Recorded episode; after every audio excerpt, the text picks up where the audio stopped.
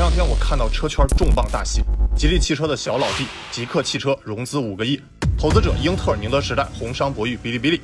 啊，你说 UP 主小雷造车我还信，怎么阿 B 官方也参与造车了？那阿 B 的车得造成什么样呢？是这样、这样还是这样呢？那今天我就来深扒一下，极客为什么要和英特尔、宁德时代、B 站等抱团？难道是吉利下了一盘大棋吗？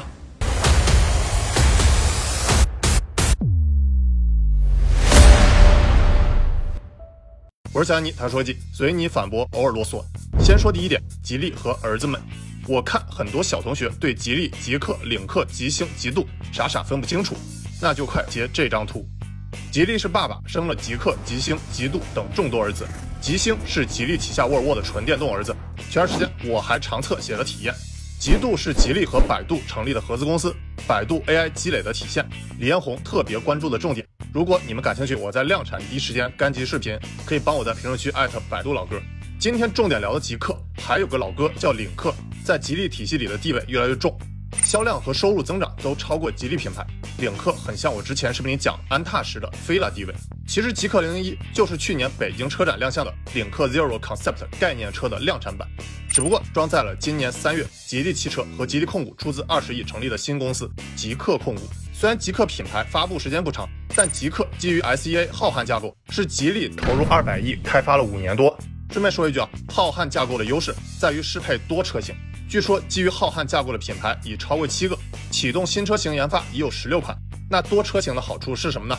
回归到钱上，根据极客 CEO 聪聪所说，研发成本只是其他架构的二分之一甚至三分之一。那之前我看很多不专业的媒体说什么吉利汽车从极客股东中退出。然后呢，就胡乱的得出结论，极客股权变更，吉利和极客分道扬镳。其实人家极客汽车只不过是换了个壳，新股东上海华普博瑞也是极客控股下面的投资公司，而极客控股仍然是吉利旗下的，所以并不存在什么吉利和极客分道扬镳之说，只不过是为了之后的外部融资和上市做好铺垫。哦，对了，就因为帮大家彻底查清楚极客吉利的关系，我还花了七百二十块大洋开了天眼查会员。大家可以帮我艾特天野茶小老弟，帮我把来钱火车票给报了啊！说回我们这次极客融资的公告，有几个数字重点：融资五亿美元，占比百分之五点六。那这么算下来，极客的估值差不多是九十亿美金。对比一下我之前讲过的蔚来和小鹏，极客相当于蔚来六百二十三亿市值的七分之一，又相当于小鹏三百四十三亿的差不多四分之一。那我们再拿极客隔空对狙一下，贾跃亭的法拉第未来，极客估值是法拉第的三倍。那你觉得马上要交付量产车的极客这个估值是偏高了还是偏低了呢？认为极客偏高的打一，认为偏低的打二。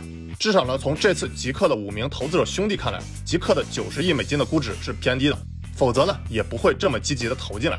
接着说第二点，极客五兄弟。那极客五兄弟投资者是谁呢？除了我开头提到英特尔、宁德时代、哔哩哔哩，还有红杉产业、博裕投资。他俩呢，其实都是宁德时代的好兄弟，这个我之后讲。那我再深扒一下这五兄弟的背景，为啥是他们投资了极客呢？先说英特尔啊，也是这次领投的投资者，主要是因为极客和英特尔的子公司 Mobileye 的合作，搭载了 iQ5H 高算力自动驾驶芯片及视觉解决方案。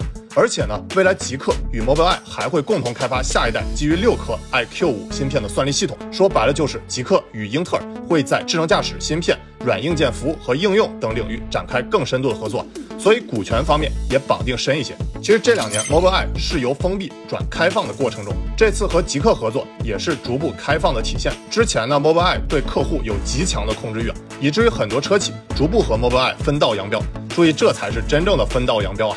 比如之前特斯拉结束跟 Mobileye 合作，小鹏汽车呢也曾在短暂的用 Mobileye 的芯片做过测试后，但后来呢决定在 P7 上改用更开放的英伟达芯片，而未来呢明年初交付的新车 ET7 也是从之前 Mobileye 改用英伟达 Orin 的芯片，还有奔驰与英伟达的深度捆绑，而且这两年国产芯片也起得很猛，比如华为的 5G 芯片用在北汽新能源极狐 ArcFox 上。那地平线的双征程三芯片用在理想 ONE 的二零二一年的改款上，注意啊，理想 ONE 之前用的也是 Mobileye 的方案。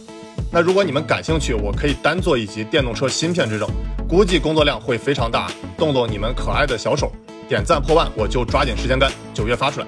如果你想预习一下，可以先截这张图。接着说极客的第二、第三位投资者兄弟宁德时代和红商产业。宁德时代很容易理解啊，即刻抱紧电池一哥的大腿。我之前专门做过宁德时代视频，感兴趣可以去翻。那红杉产业是什么来路呢？感觉非常神秘啊，连官网都打不开，不知道是刻意为之还是忘了续域名费啊？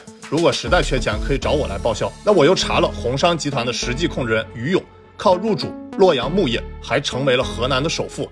啊，首富应该就不需要我来报销了，我还是攒我的币吧。那我再扒一下，原来河南木业是宁德时代的小兄弟，不仅是建立了新能源金属全方位战略伙伴的关系，还在今年以一点三七五亿的美金卖给宁德时代铜钴矿股权。虽然是叫河南木业，但其主要产品包含了铜、钴、钼、钨等各种金属。可以说，红商集团这家重金属企业是和宁德时代一起抱团入局极客的。再说第四位投资人哔哩哔哩。那最近呢，阿 B 在资本市场动作很大，前段时间刚和华为一起参与中国电信回归 A 股的战略配售，这次呢又入股极客，可以说和我们印象中那个爱投游戏二次元的小破站截然不同了。那小破站作为二点三七亿月活，而且仍在高速增长的年轻人聚集地的视频平台，涉足产业呢也越来越广。如果 B 站能以年轻人流量作为战略资源的吸引力，低价入股投资，其实也是自己流量变现的重要手段。正如当年腾讯凭借微信流量的战略资源，接连的入股京东、美团点评、滴滴等公司。那要说腾讯是半个投资公司，也不为过。最后说第五位投资者博裕资本，那可能很多人不熟悉啊，那是由中国平安集团前总经理张子欣及 TPG 资本前中国区高管马雪征于二零一一年成立，代表作就包括在成立第二年就重磅投资阿里巴巴，可以说是中国 P 界的隐形大佬。那你可能更不知道是博裕资本和宁德时代还是有紧密联系的。博裕资本曾是宁德时代上市前的投资人，那甚至呢，目前宁德时代的一名监事王思业都是博裕资本的人，而且在今年。五月份，宁德时代自己还作为博裕四期基金的 LP 投了三个亿，所以我之前才会说，这次入股极客的红杉产业、博裕资本，他俩其实都是宁德时代的好兄弟。那你说这叫不叫抱团呢？其实如果你现在还把宁德时代当成一家电池厂，那就 too young too simple 了。感兴趣可以截这张图。就说第三点，为何吉利在极客下重注？这次极客资本市场动作领先的战略思维，打破了行业的惯例，可以说是背后吉利爸爸操了不少心啊。那为什么说吉利会在极客上下重注呢？之前我在 d a n d a t a 吉利帮贾跃亭 FF 代工的视频里就讲过，虽然吉利整体车卖了不少，二零二一年上半年卖了六十三万辆，但其中呢，新能源电动车只卖出了三万辆。占比还不到百分之五，而且这其中还包括了合营公司领克的销量，同比仅仅上升了百分之三。可以说，之前市场对于吉利旗下新能源车 icon、帝豪 EV 和几何都是不太认可的。可以说，新能源进度是远远落后于二零一五年提出的蓝色吉利行动。所以啊，在今年初，吉利又更新了两个蓝色吉利行动计划。那极客呢，就是计划二主攻纯电动智能汽车的担当啊。可以看出，极客正是吉利需要下重注的。而且从极客品牌订单均价三十三点五万元来看，远超吉利品牌的七点五万和领克品牌的十二点七万。所以极客对吉利整体品牌拉升有着至关重要的作用。难怪是吉利二把手安聪慧亲自带队，他在极客 App 里和媒体见面会上都自称聪聪。可以看出，极客老总要和用户打成一片的决心啊。但聪聪这名吧，还挺萌的。有大熊猫聪聪那味儿啊！其实聪聪在接受采访时有段话特别值得回味。他说：“作为后来者，作为中国品牌代表，吉利相对年轻，领克则非常年轻。那我们通过对标管理，明确目标，先接近，逐步达到对方水平，直至部分超越。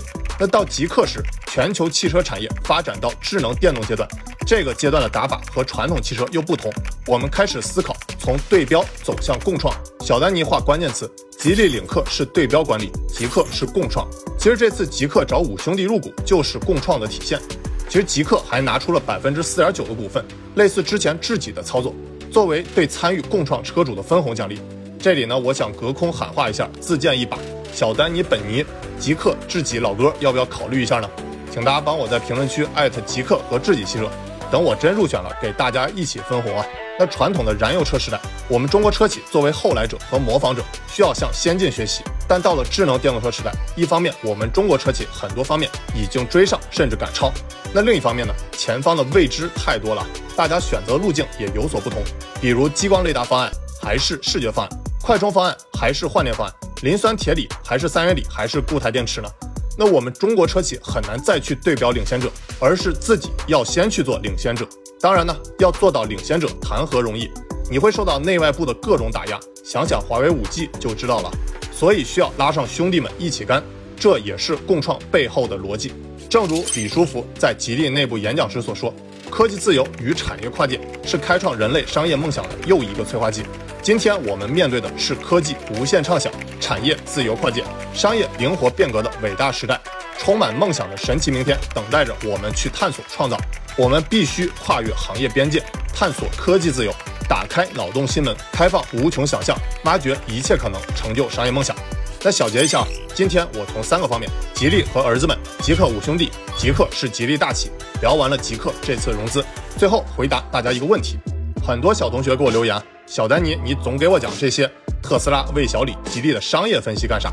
你还不如给我讲讲年轻人如何买第一台电动车呢？好主意，正好今年我和室友订了三辆电动车，以后可以和大家聊聊我的购车心得。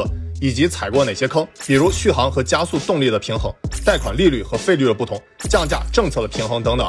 欢迎催更，点赞破万我就安排上。其实我更想说的是，我讲车公司的商业分析也是和你买电动车息息相关的。因为买车可以分为两大阶段，前服务和后服务。前后的分界点呢，就是你提车。在电动车时代，后服务可越来越重要了，因为当你提车后，并不是电动车公司服务的结束，而是开始。无论是二手车处理、服务订阅制、OTA 系统升级、电池等硬件升级，甚至还包括自动驾驶套件的升级，都是以后电动车公司的常规服务。那平时多看看我帮你分析电动车公司过得咋样，也是你未来买车后服务的保障。说白就是，如果这家公司都凉凉了，你买车时承诺给你的终身维保、终身 OTA 升级、终身各种升级，你觉得还能是终身吗？就像你当年买了诺基亚 Windows Phone。你还能指望享受微软的后服务吗？如果你还有谈车说车记其他问题，欢迎给我弹幕和留言，我会在以后视频机会回答。我是小尼，谈车说记，科技永不眠，我们下期见。